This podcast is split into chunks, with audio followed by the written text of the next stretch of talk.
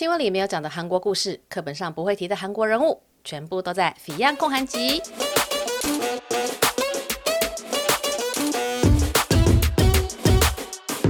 安妞大家，欢迎回到《Fion 焢韩集》这个 Podcast 的第四十一集。这一集呢，我们要来讲首尔市中心的一个。眷村的秘密，说是眷村，其实是我自己的类比啦。我觉得它很像是台湾的眷村那样子。那这个地方呢，大范围一点讲的话，就是龙山区。龙山区就是首尔一个还蛮市中心的区嘛，它就是呃离景福宫非常的近，然后又临着汉江。那龙山区这里呢，一直以来都是兵家必争之地哦，就是是外国军队啊，不是韩国军队啊。这故事还蛮特别的吧？然后我要讲的是以它里面的一个村落，那这个村落呢，它非常的市中心嘛，然后到首尔车站它只有两公里，那它也是。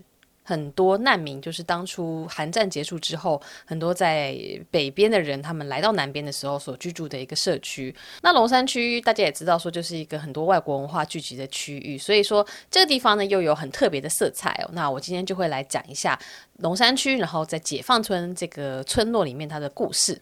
那这一集呢，同样要感谢济州观光公社的赞助播出哦。他们最近有个活动，我觉得非常的好康，就是二零二二 Jeju Friends 济州宣传大使招募活动。这个呢，就是让去过济州、热爱济州，然后又喜欢在社群分享生活的人呢，可以一起来成为 Jeju Friends 济州宣传大使哦。本次招募选出的 Jeju Friends，除了可优先获得最新济州旅游资讯，还有在台官方活动之外，完成了每个月的宣传任务之后呢，还可以获得价值上万元相机等礼品。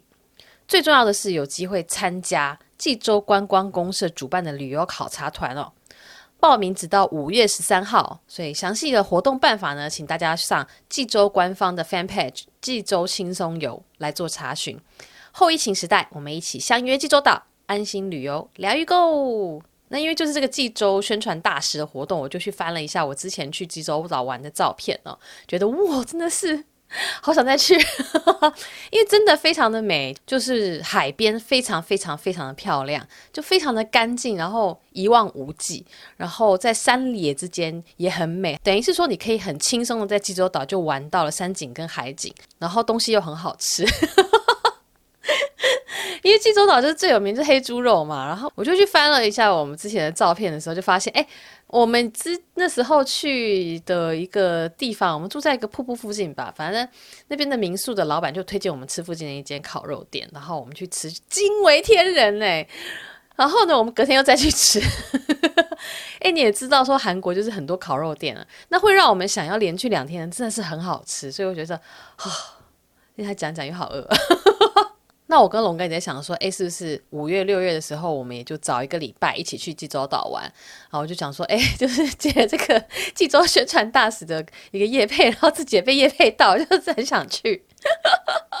好，那我们接下来就回到我们的这个今天的主题，就是在讲。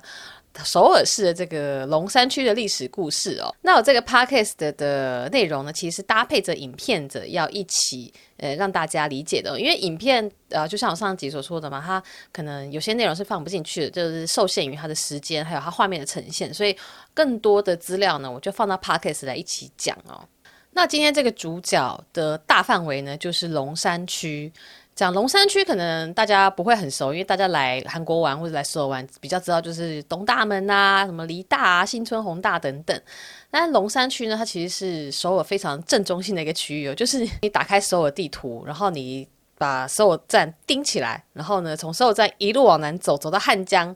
这个范围呢，就是龙山区的范围，所以你可以知道它是在首尔非常非常的中心点哦。那这个龙山区，你往北走一点呢，就会到一个很有名的观光景点，就是景福宫。所以景福宫是以前的政治中心嘛，所以你就想说，哎，龙山区其实 龙山区，龙山区其实就是离这个呃首尔这景福宫非常非常的近。那它早期呢，其实是外国军队的兵家必争之地哦。那你就想说，哎。这种什么意思？离景福宫这么近的地方，为什么会变成兵家必争之地？那其实大家知道说韩半岛它就是在中国、日本，然后俄罗斯，呃，这三个国家就是旁边嘛，所以这三个国家呢，难免就是要互相侵略的时候，就会想说把韩半岛当做一个通道或是跳板那样。所以韩半岛一直以来就因为它的这个地理位置的关系，所以受到很多国家的影响哦。那龙山区这个位置呢，我刚刚说就是在首尔的市中心嘛，非常的正中间。那外国军队驻扎到这里是从什么时候开始的呢？其实可以往前一直推回到了大概一百四十年前哦。这个就是一八八二年的清朝的时候。大家不要听清朝觉得啊，历史好难好难。没有，就是我虽然说看了很多很难的资料，但是我会用很方很轻松的方式来讲的，所以不用担心。那如果去看我影片的话，就会知道说龙山区它的呃外国军队为什么都喜欢来龙山区，就是因为这边离呃景福宫它的政治权力中心很近嘛。然后呢，它离南大门也很近，就是不到四公里。汉江的这个龙山，它以前所使用的港口呢，它的水是够深的，所以其实早在以前，它就是还没有外国军队的时候，就已经是一个常常被使用的港口位置哦。所以对于这些外国军队来说，觉得哎，这个位置是非常的适合驻扎的。所以最早呢，其实是在一八八二年的时候，中国呢就有一个。趁一个兵乱呢，就是趁机的把兵派到这里哦。一八八二年，他们是叫壬午之乱啊。那我刚好提到说，呃，韩国因为它地理位置的关系，所以各个国家都会想要就是来再分一杯羹啊，或者说来用他土地做些什么事情呢、那这个特别的要讲到，就是在一八七六年这个年代哦，这个年代对韩国来说非常的重要，就是呃，算是开港吗？哦，他们跟日本签江华岛签了一个江华条约，然后被日本强迫说你要开放你的港口，因为他们早期呢也是走一个比较锁国路线啊，那所以是在一八七六年这个江华岛条约之后才开港的。那壬午兵变我刚刚说是一八八二年嘛，那就是这个呃江华岛条约的四加二六年之后。那大家以前在学近代史的话，也就知道说其实。在这个一八多年啊，一九多年到二零年，这个近代史的部分呢，其实是非常非常混乱的一个局面哦。啊，史料也多，然后呢，大家的判断也不一样，然后呃，各个国家之间互相的交流、侵略等等，所以其实韩国、朝鲜当初也是遇到一样的状况哦。那个时候就是很多外来的势力，然后或者说比较保守的群众，或者说比较保守的政治人物。然后，身为统治者，就是王跟王妃，他们之间也可能会有派别啊，或者说势力的一个争夺。那究竟要引进外来的一些新的技术文化，又或者说保留原本的这个朝鲜国内的一个风情？嗯，这个不管是在日本、在韩国、在中国，都是曾经引发了很多争论，或者说当时之间他们。互相吵来吵去，就有点像现在这政治人物吵来吵去那种感觉啦。那大家比较熟悉的一个历史人物，也是很多韩国戏剧上常出现的角色呢，就是闵妃，明成王后。那她是高宗的王妃。那她跟高宗呢，在那个时候，哦、就是呃，为了要看说是引进外国的势力啊，压制国内的势力呢，或者是说要怎么样让这个国家更变得更好。然后可能有一些轻中，或者说轻二，或者说不同的选择等等的啊、哦，这部分太复杂了，我不敢乱讲。对，总之就是在这种。呃，不同派系、不同国家的势力就在韩国里面斗来斗去，然后找寻借口要引发争乱，然后让兵力能够进来压制，就是他们就是会有一些理由，然后来说哦，你们这样子不行，所以我要派兵来了，就那种感觉。所以一八八二年这个壬午之乱，我觉得就是这样的概念哦。当然那个时候就还有别的原因啦，因为其实这个是当时朝鲜的兵营的士兵，就是军人们，他们一直没有领到米，然后呢，甚至说哦。炒了之后呢，领到米子里面就掺了很多是石头啊，或者说沙粒，就是很不纯。所以说这些呃士兵们他们就很不高兴，然后就有引发一些争乱。然后这些争乱呢，又导致说外国势力就说：“哎，我们要怎样怎样。”然后就又派了兵力来。那这件事情闹到最后呢，甚至一度闵妃就逃出了他的这个行宫，他就必须要躲起来那样子。那这个事件呢，最后在历史上，它的名字就是叫壬午之乱。那清朝呢，就是借着这个壬午之乱，他就派兵，大约是两千多个军人吧，他们就派守在首尔离汉阳，然后就是在龙山区这里。那这是一八八二年的事情嘛，壬午之乱。那这二十年过去之后呢，就你知道这之间就是很多势力的互相的压制啊，然后各国的势力就是趁机想要呃找一些机会，然后就是吞吞噬这个呃朝鲜，吞噬这个韩国。那在一九零六年的时候，日本呢，他们就是在侵日战争还是日俄战争，他们赢了之后呢，他们就跟韩国说哦。我们要拥有在这边永久驻扎的权利。所以那时候的历史，我记得我以前在上呃国中、高中的时候，我一直觉得很烦的是，就是常常是别人在我们国家上打战，然后呢打赢打输以后，就要我们怎么样，就是做出一些赔偿，或者说做出一些好处给他们。然后那时候读一些历史，就会觉得非常的奇怪，就是诶诶，等于说你来我家院子。打仗打打打打打，跟别人打打打，然后呢，哎，你打赢打输，然后你就说，哎，那你这块地给我。我说这什么鬼东西啊？就是我们以前高中的时候学的历史，就是很多是这样子的。然后那时候觉得很奇怪，然后现在看韩国也想说啊，韩国也遇到了很类似的状况。对，然后就是在日本一九零六年的时候，他们就要求说，这个让他们可以永久驻扎，就龙山区这里。大家也知道，就是呃，被日军这个强占的期间，就是在一九一零年到一九四五年嘛，所以一九四五年之后，日军就撤离了。那这个营区呢，它就还是留着，因为后来就是换成美国的军军队驻扎在这里了。那这个龙山的营区基地哦，它是说有一百一十五万平，就是你从地图上去看呢、因为地图上其实是看到这个龙山这个军营的，现在是美军的基地嘛。然后我查资料是有说，就是比南山大一点点，然后比如意岛小一点点，所以你就知道这个这个基地有多大。然后很有趣的是，如果你用韩国的 Naver 地图或是 Kakao 地图，就是两间韩国最大的网络公司，他们也都有出地图的服务。然后他们这个地图服务呢，也有街景的服务，就是会定期的开车去绕，然后拍下街景嘛，所以你就可以 线上旅游、线上逛街那样子。那你只要在地图上用街景看这个军事基地，就是看美军的啊，或者说是看韩国军事基地，呃，一些呃建筑物或者他们的办公室等等，都是看不到的，就是他们会被马赛克。那这就是韩国政府要求的嘛，所以 Naver 跟 Kakao 他们两个是韩国公司，自然就会就是照韩国政府的要求去把它码掉了。那是如果呢，你用 Google Maps 的话，你是可以看到的，就是 Google Maps 他们不鸟韩国政府，他们就是呃。全部给大家看光光，所以如果你想要看美军基地的话，看它的门口长怎样，或者说它的围墙长怎样，你除了可以看我的影片之外呢，你也可以去看 Google Map，那它就会显现出来。因为我这礼拜六，诶，这个播出的之前呢，我跟之前我提到说我在美军基地。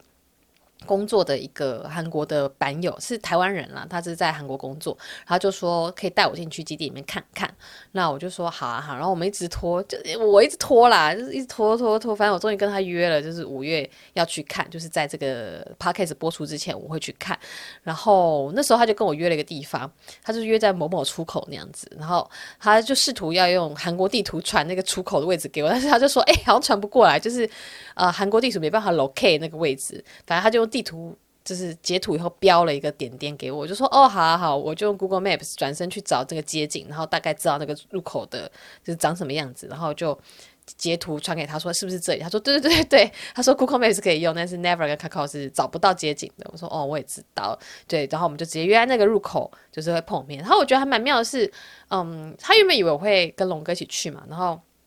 就还问我说：“哎、我们是开车的话呢，要把车牌，然后车子的颜色、车子的型号都给他，就是管控的还蛮严格的。那因为龙哥其实礼拜六要工作，所以我是一个人去，然后我就跟他说我是一个人去，然后他说好，那我就在门口等你。然后事前也要要那个呃韩国这边的身份证号码，所以就是名字还有身份证号码都要事先的给出去，让美军基地。”记录说，哎，这个人要进来那样子，所以我去了之后再跟大家讲讲这个 这个里面的感觉吧，因为好像不能够拍片，但是可以拍照的样子。嗯，那龙山区这一区呢，有土地我觉得大概有四分之一就是被这个美军基地给占走了。那在他的营区，就是他呃呃三嘎吉有跟三角地站吗？跟绿沙坪的绿沙坪站，就是首尔六号线梨泰院的下两站那样子。这、这条线呢，把他们切成了北营区跟南营区。南营区就是比较靠汉靠汉江那边的，北营区就是你知道比较靠近首尔站那边。然后北营区比较小一点点。那北营区的后面。就是南山，所以就是南山塔那个南山，是在北营区跟南山塔的中间呢，就夹了一个叫做解放村的地方，就是我们今天的主角中的主角。想说，哎，今天主角很多，因为我有点觉得啊，资料太丰富，我不知道该以谁为主角这样子。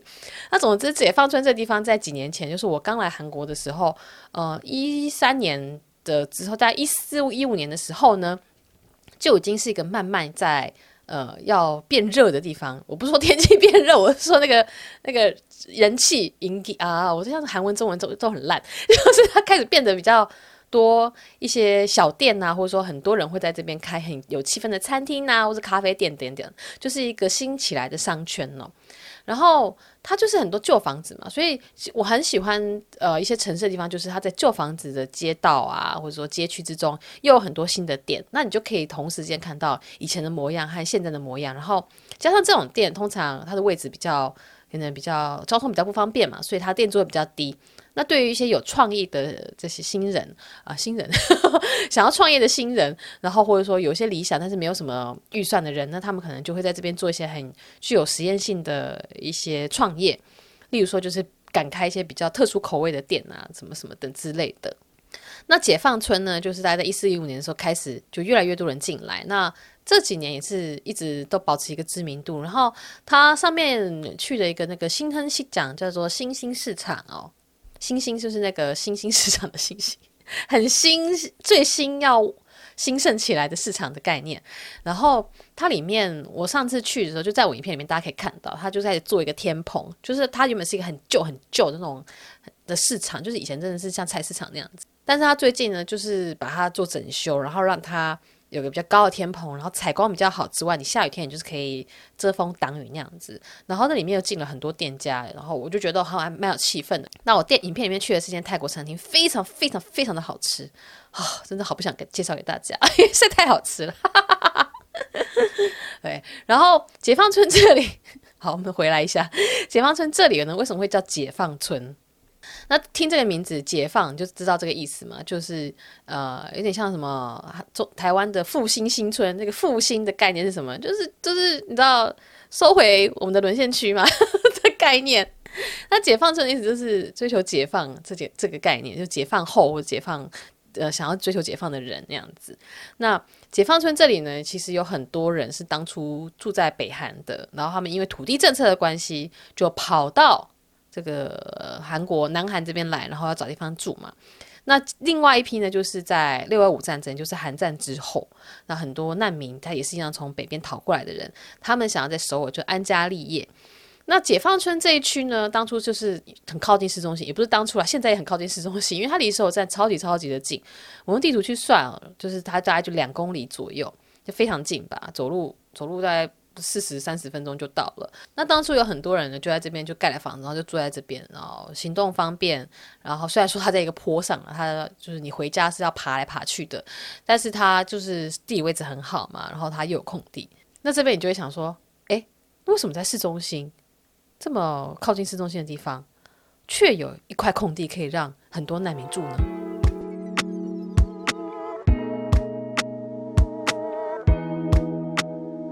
那这里呢，会有空地可以让很多难民住。我觉得很大的一个原因就是这里以前有一个神社，这个神社呢叫做金城护国神社，韩文是경성护国神社。那这个神社它是一九四三年盖好的哦。那日本人其实在韩国就有盖了不同的神社，啊，有些都拆掉了。那这个护国神社当然也就拆。哎，等一下，我这样剧透了，我也没想到到最后再讲的。好，总之大家装作没听到啊。这个神社，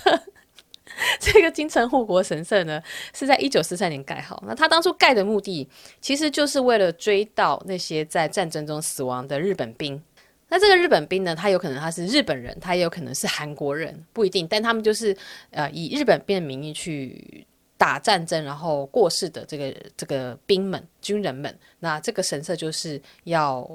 为了他们而盖的。那大家听到这里会不会觉得，哎，这好耳熟？这这这这这种神社的目的好像哪里听过？没错，就是如果你对政治比较有接触的话，你就知道靖国神社，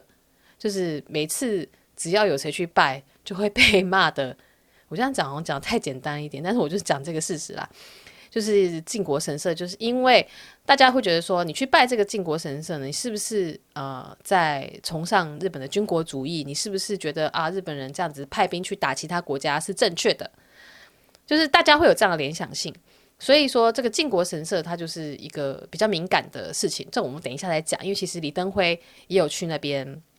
祭拜过，那这个金城护国神社就在首尔龙山区解放村。这个金金城护国神社呢，当初是呃，就是就是也是这样的目的，就跟靖国神社是一样的目的。那当初他们盖的时候，哦，他们就是征用了很多学生来盖，就是你知道，呃，用了韩国当地的人力来盖。然后，它这个神社的范围大小大约是两万两千平。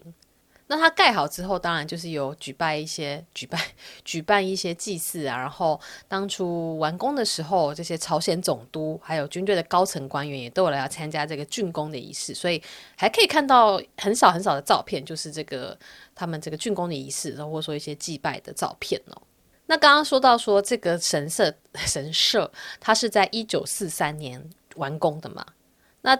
这个大家回去看历史就知道，说哎，二战是在一九四五年结束的，也就是说盖好的两年多，应该不到两年，因为它这个完工日期是一九四三年十一月二十六号。那总之，它盖好之后没过多久，这个二战就结束了，那日本就就是被赶出韩国了嘛。在日军的强占期之间呢，其实比较靠近首尔车站的那个花东。或是说离太原这边呢，就还是有一些发展，但是因为解放村它其实就是在这个有金国护城、金城护国神社的关系，那加上它是在龙山基地的这个北云区的后面跟南山中间，然后它本身是一个很，它是一个丘陵，它就是一一个一个一直一个坡那样子，所以说就一般人他们可能一开始的时候不会特别想要来这里发展，那他们就是去后荒洞，就是比较靠近首尔站那边的。呃，比较平地的地方，就是盖房子啊，或者做生意啊，那或者说到梨泰院那边。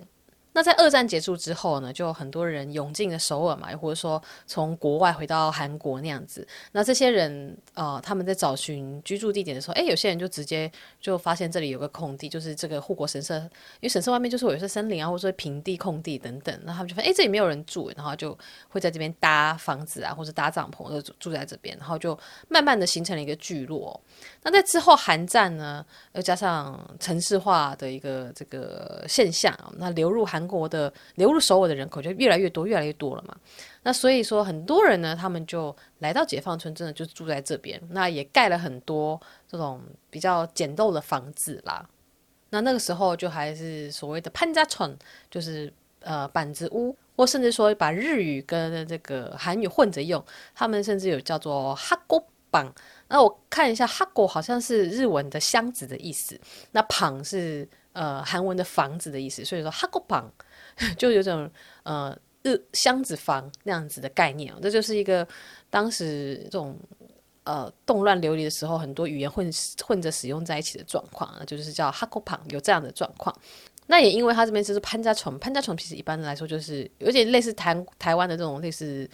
铁皮屋的感觉嘛，就是有点比较乱盖的房子。然后呢，他们这边一度就认为说，诶，这边就是一种呃，塔东内就是月亮村。那月亮村就是贫民区的比较文雅的说法嘛，就是这边就是离月亮更近。就是这，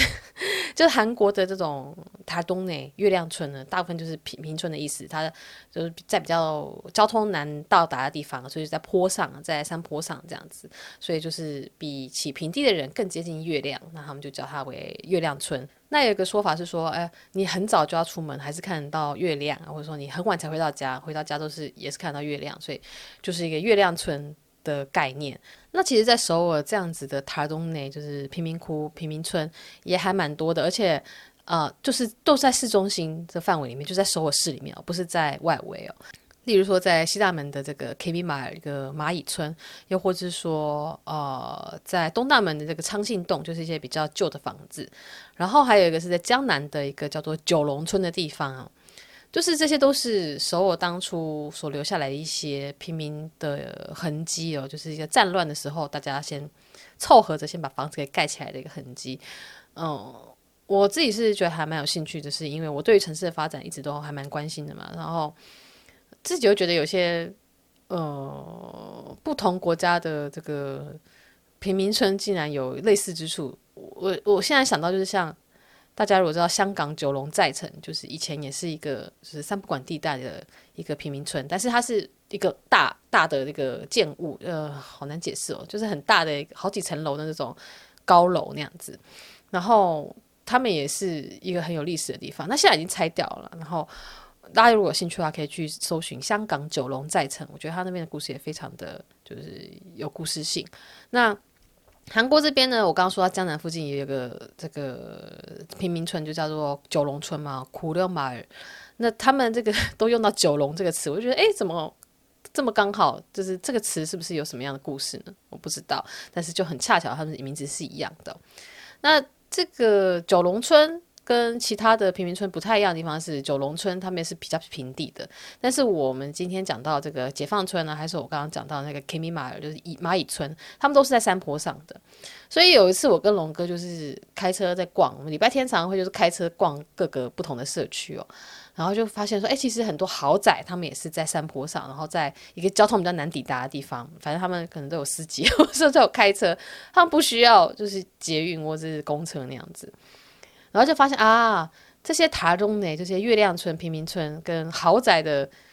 同样之处，都是在山坡上，交通不便的。就是你会觉得有点讽刺吗？或者说有点就是不知道该怎么说，他们竟然有类似的地方，但是他们的这个心情可能是不太一样的啦。对，反正我就对于这种城市的发展很有兴趣，然后城市的历史觉得很有趣。我其实高中的时候很想要念建筑系，就一度还选了二类组。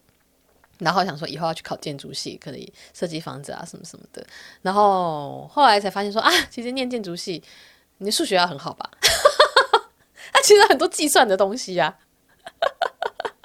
就是不是那么简单的，不是说什么设计个房子然后很好看或者有什么功能就好。No，它应该是很需要这个数学计算的。然后对，我知道自己不是那个料，所以我就乖乖念文组。然后龙哥其实是念建筑系的。呃，我不知道有没有讲过，对对对，但他其实念建筑系，只是他念得非常痛苦。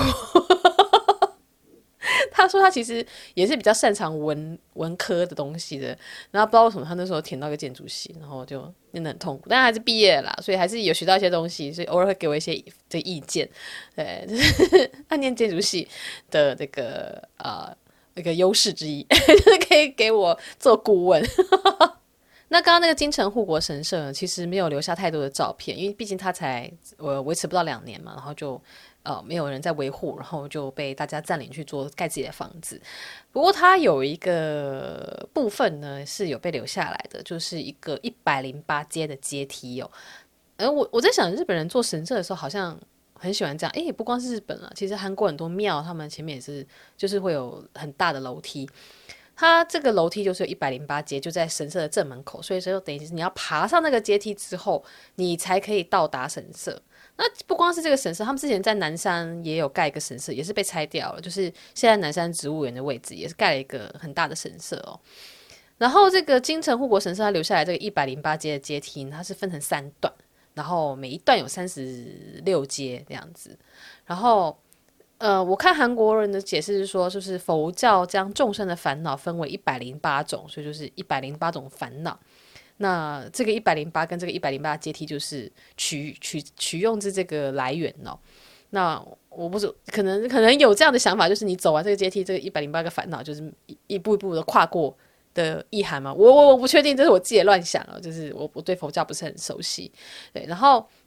这个阶梯是有留下来的，那它也有很多韩剧，呃，曾经在这边这个拍摄。我现在一时先想不到有什么韩剧啦，但是我之前看综艺节目，我记得《Running Man》好像有一集就是有来这边拍，我如果有就是跟我一样很喜欢看 Running Man 的人，可以帮我就是留言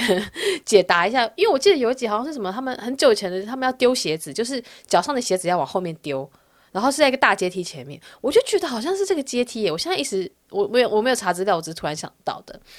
然后这个阶梯呢，它当初就是有做好以后有留下来的嘛，然后一样也是当初就是 一直叫学生来帮忙盖那。这个阶梯在一六年还一八年哦，就有做了一个电梯，它就是像一个车厢一样，然后呢，你可以坐那个车厢，然后往上，然后然后这个要下来的时候，就是就搭这种车厢往下，所以它不是双向的，它就是一个车厢一直上上下下上上下下上上下下那样子，大家可以去看影片，影片就是比较比比我这样讲还清楚，对，然后我们那个时候呢，我想就说去找这个京城神社。京城护国神社，它除了楼梯之外，是不是有别的遗迹？因为网络上是说它有一个呃城墙，哎，一个那个神社的墙的部分有留下来，但是是在某一个私人的领域里面。但是我去找以后是没有找到，就是感觉上就是很难找到，或者说你必须要很懂历史 才能够找到那样子的地方。那我这次拍片呢，是跟 Siri，就是虚拟一个在韩国工作的一个台湾妹妹哦，她还蛮可爱的，大家可以去追踪她的频道，因为她在韩国也好几年了嘛，然后也蛮常来解放村这里的，因为解放村这里就真的是最近很，呃，这几年还蛮热门的一个地区，像是梨泰院 Class 就是也是在这边拍的嘛，呃，就他那个最后开的一个小酒馆，其实就是在这个解放村的一个素月路的展望台的旁边。所以其实我们在聊到说，哎，解放村跟韩跟台湾哪里可以有个比喻或者说类比那样子？我原本想说，哎，天母是不是？因为梨泰院就很多外国人嘛，那台湾很多外国人地方就天母啊。然后后来那个美眉就说，就旭里就说，她觉得比较像宝藏岩。我想说，哦，对对对对对，解放村比较有宝藏岩这种感觉。那如果是梨泰院那边的话，可能会多一点天母的 feel，但是解放村这边就真的蛮有宝藏岩。然后。我的影片里面，为了让台湾观众好理解，我的影片的缩图是讲说，哎，这是一个眷村的秘密这样子。但是其实这边不，因为眷村，我看他网络上的定义是说，就是那时候呃外省的这些军人的军眷嘛。所以解放村它其实，嗯，如果用台湾定义来说，它不是军眷，它就是一些呃。难民，或者说这些逃离原本自己家乡在北韩的家乡的人，对吧？所以会这个定义，就是这个军眷的这个定义上可能会不能够直接这样套用。但是我想说，为了让大家理解，我就用了一个比较大家好懂的词啦。那希望大家看了以后不要觉得我怎么乱讲话。哎，你知道有时候做内容的啊，就为了让大家理解那个韩国的文化，用台湾的方式去理解嘛。因为有时候真的是完全。不一样的文化，或者说完全在台湾没有这样的词汇的时候，你要去让呃台湾理解韩国我想讲的东西的内容的话，就必须要用一些比较呃没有办法百分之百正确的词来做解释。那这个时候我都会觉得啊，好难哦。所以有时候做内容就是自我自己有这些取舍了，那可能没办法百分之百做到让大家都满意，就为了。呃，为了理解，我就是只好舍弃了一些呃完美那样子。忍不住想到，欸，我之前有帮风传媒写一些文章的，然后我那时候因为很喜欢那个谁李尚明，所以呢，我就写了一篇关于他的一些生平的介绍。然后因为我一钻研一个东西，我觉得很细很细，就一直钻下去嘛，然后就写了很多比较。嗯，台湾人没有听过的名词，因为毕竟李少敏的韩国生活就是有很多韩国的事件啊，或者说韩国的地理名词啊什么什么的。然后那时候那个编辑的主编呢，他就跟我说：“哦，你这样的话会有很多不熟悉的名词出现在一篇文章里面话，对于读者的接受度来说，他们会读起来会比较不那么顺。”所以他就把我很多地方都删掉了。然后我就想说：“哦，没错，的确是我自己在看一些文章的时候，如果他一直出现。”呃，英文的名词，或者说一些注释，或一些很难懂的，我平常没有在接触的名词的话，我会觉得那篇文章吃起来就是读起来会比较吃力一点点。那我我完全懂得，就是写文章的人的心态，就是因为写文章的人会希望说自己写的很正确，就是我说的是那种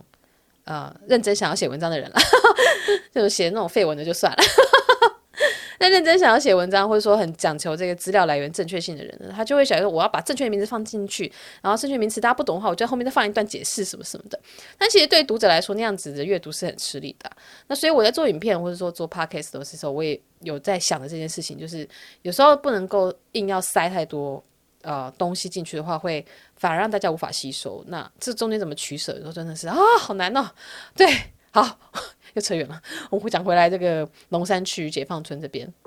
那其实，在龙山区，我刚刚讲说它其实有像天母嘛，然后解放村像宝藏岩。啊，龙山区这边真的是就是因为美军的关系，然后有很多外国人聚集。那不只是美军哦，像是一九七六年的时候，这边又盖了韩国的，好像第二座的清真寺的样子，我有点不太确定。总之，他这边盖了一个很大的清真寺，所以就有聚集了一些呃，就是这些信徒。那这边的。这个异国文化的风味是非常非常的重，所以它也比较比起其他区域来说，它也感觉比较开放一点。像是很多呃同志的文化会在这边生根发发芽，又或者是说像一些 transgender 呃变装皇后 drag queen，他们也会在这边有一些发展的机会。那我自己是觉得说这边就会有一种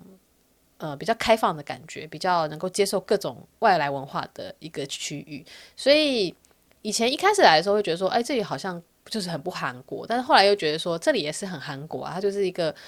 呃，在韩国里面发展出来的一个特殊的地方那样子。所以你如果只来韩国来逛，来梨泰院逛的时候，就哎，看到那些小店，或者说看到一些什么餐厅啊、咖啡厅啊等等，那其实，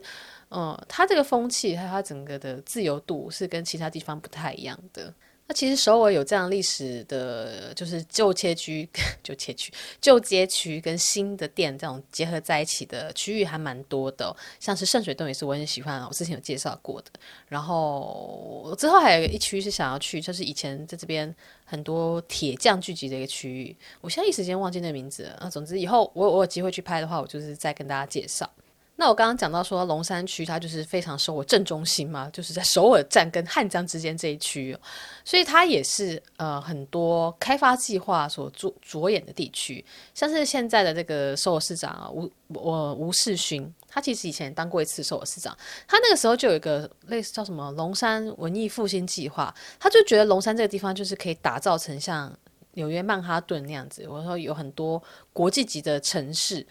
呃，国际级的这个设施，然后呢，可以成为一个首尔的新亮点那种感觉。我觉得吴世勋是一个比较想要把城市做新的开发、新的规划的那一派。那之前的首首尔市长就是朴元淳呢，他是属于比较追求绿化、比较喜欢自然多一点，所以。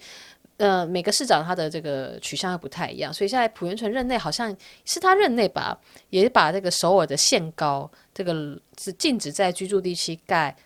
进居住地区盖三十五层以上的公寓，好像也是他那个时候下来的规定。但是他最近就是因为你知道，就是政治的这个人物一换，这个规定也，这个城市的走向也都不一样。那吴世勋他们这个就决定呢。要把这个三十五层以上的盖的限制给取消掉，所以说会出现，就之后会出现更多高楼层的公寓那样子。那吴世勋就一直很喜欢龙山这一区嘛，他他也是在这次上任之后呢决定说，他要重启他这些关于龙山区的一些规划细节，我没有去看啊，但是像是说盖一些很大的这种 convention center。呃，会展中心，然后一些国际化都市，然后一些 啊，一直讲错，国际化的一些设施，然后让很多外国人呢，或者说来参加商商业活动的人，他们就可以在这边就可以呃有办公室啊，或者说饭店啊等等，反正就是一个呃吸引其他国家人来的时候，这边会有很多的设施可以让他们使用。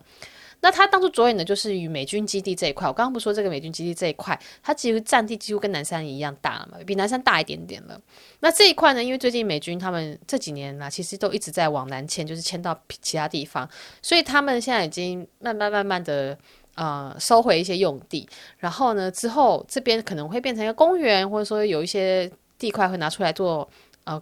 都市开发使用。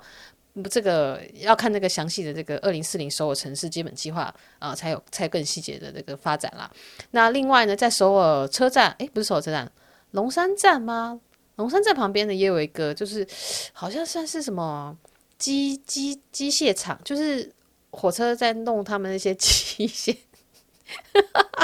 整备厂这种概念的，他那边也有一块一块地，然后也也是可以拿来做开发的。所以说，其实首尔就龙山区这一块是有蛮多地是可以用来做城市的规划开发使用的。那能够做到什么程度，又或者说他能不能看到三四十年的之后的需求，我觉得就是看政治人物的远见，还有他们的能力嘛。因为毕竟有时候就算有远见，你也不一定能够发挥。对，这个政治好复杂。嗯，对，嗯。那最近比较新闻比较大的就是总统府要搬家，就是韩国的这个青瓦台他们要搬家，他们要搬到的呢就是在龙山区，他们就是要把青瓦台从景福宫的后面搬到龙山区这边来，这边国防部这边有个有一个有一个大楼的样子，就搬到那边。那这个会牵扯到什么问题呢？就是总统府附近一般就是有这个个限高的规定嘛，国外车区也是一样的，就是像他们就是不可以盖。呃，五层楼以上的建筑物，然后就是建筑高度不可以超过十五米还是二十米那样子，然后是在总统府的半径两公里之内都是有这个高度限制的这个保护区那样子，所以其实青瓦台附近就你看不到什么什么三十几层的那种高楼啊，或者说什么大厦等等，甚至就是在景福宫附近有一块也是很大的一块空地，被了好多集团就转手卖卖去，但是都一直。成不了，就是因为那个，我觉得因为楼高的限制的关系吧，所以原本那边想要盖一个饭店，但是如果你盖一个饭店盖起来的话，真的在高楼层就可以看到 很清楚看到景福宫跟青瓦台，所以嗯，就是有时候经过也想说，哇，这块地也太空了吧？但是其实都是有它的一些限制，还有它的理由等等。那因为这总统搬家，他搬到龙山区嘛，那这样子的话，哦，龙山区现在有一些地方正在开发。然后正也正在盖高楼，我想说，哎，那这样这不就一哎哎，是不是又要因为总统府的迁移的关系，这个都市计划龙山区的开发跟更新是不是有一些影响？但是之前看新闻是说啊，总统就承诺说不会啊，有不会有什么更更大的影响啊，巴拉巴拉巴拉的，因为也不知道，谁知道对不对？不知道后来有没有什么更大的变化也不一定。那吴世勋呢，是在前几天的一个一个报告大会上嘛，就发表了他这个首尔市的发展蓝图。那他是说什么？呃，二十世纪啊，之前就是七七零年代主要是开发江南嘛。对，如果诶，我之前有没有讲过？还是我影片里面就有提到说，其实江南就是他们当初呃首尔。呃，应该说韩国政府刻意的去开发江南的，然后还把很多学校都好的学校都拉过去，让人口会跟着移动。所以呢，就是首尔市中心，然后汝矣岛、江南这三个，就是一直以来和首尔的一个发展的核心哦。那他们他就觉得说，哎，龙山会要开启一个新的世代、新的时代。那那包括总统府啊，或者说他现在一个新新的一个龙山文艺复兴的计划哦，就会让这个地方就更加的。发展，然后更让城市有个新的面貌等等。那我自己也是蛮期待说，哎，看到这一区之后会是怎样的发展哦？毕竟就是是一个我蛮常去乱晃的地方。然后之前在南营区的这个角落，就是如果你搭地铁的话，搭到 Sobingo 那一站出去呢，他们有几个官舍，就是美军的官舍，就可能就已经搬走了。然后呢，韩国政府这边整理整理了之后，就开放了大家进去参观。然后走到里面，真的很像美国的房子，很像美国的社区，然后也瞬间就变成了这个 Instagram 拍照的热门景点。这好像是去年秋天开放的吧，我有点忘记，我还没有去过啊，我真的很想去，因为那边的房子真的真的好美式哦，然后里面还可以走进去参观，然后很多网拍也都在那边拍，然后秋天的时候他们那边枫叶也蛮美的，对对对，就是。我觉得这个美军基地啊，它后来整个迁走以后，然后应该就是除了说做做成城市的一些设施之外，很大部分是会留着作为公园啦。那应该会有蛮多很有趣可以看的点，我就还蛮期待的。那现在目前是很期待礼拜六，就是我录音，大家上趴听到 Podcast 的前前前两天，我会去看这个美军的基地哦，好期待哦！那之后如果有观察到什么事情或什么有趣的事情的话，我再看怎么样分享给大家哦。好，那最后一样来感谢朵内给我的大家哦。那先来看一下，就是 Annie 说很喜欢 Fion 的食衣住行娱乐关于韩国所有各类分享，也喜欢 Fion 和龙哥对话及相处。对，就是我比较少在 FB 上讲我跟龙哥的对话啦，因为我觉得好像有点在什么是闪大家 之类的，比较常会发在 IG 那边，所以如果你有兴趣的话，可以去 IG 那边会比较多一点点。然后下一位是抱抱妈，说喜欢听我的节目，就算常离题也很有意思。嗯，我今天好像有离题了，嗯，谢谢你，谢谢，希望你喜欢。然后是 Blue Sun 说喜欢传达的韩国的各种知识，祝福粉丝人数尽快突破二十万，谢谢你。好，下一位是凯丽说希望能够一直听到 f i 的亲切笑声，喜很喜欢 Podcast 的内容安排，有知识又不会太生硬。对，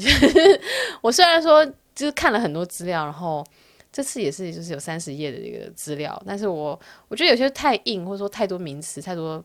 不好懂的东西的话，我也会哦。就尽量的让它变得比较柔软，然后我录这节的时候也是一边看，然后一边按了很多次暂停，因为就是觉得啊，好难讲，好难讲。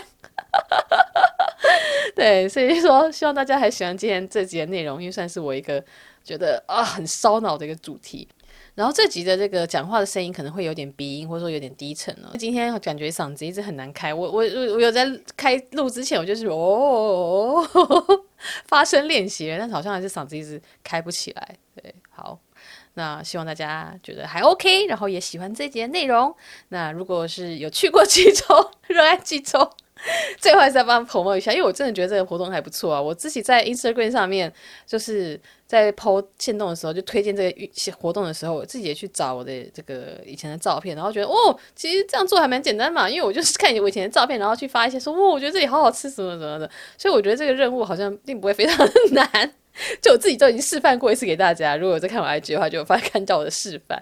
对，所以就是如果你真的去过，然后你很喜欢济州，然后又有在用 IG 啊，或者说 YouTube 或者说 Fan Page whatever。然后有他们有他们的这个这个门槛了，就是好像有一千个追踪者，任意平台有一千个追踪者以上的话就可以去参加。那希望大家就是有对济州有兴趣的话，然后也喜欢做这些分享的话，就赶快去应征吧。哎，还可以价价值上万元的相机，好像是 GoPro 还是什么东西，我有点不太确定。总之大家就赶快去他们的这个济州官方的 Fan Page 济州轻松游去查询一下，就赞赞。如果你有选上的话，记得 tag 给我。我会帮你就转发做宣传。好，那我们就到这边啦。希望大家还喜欢这集的内容，我们就下次见喽，拜拜。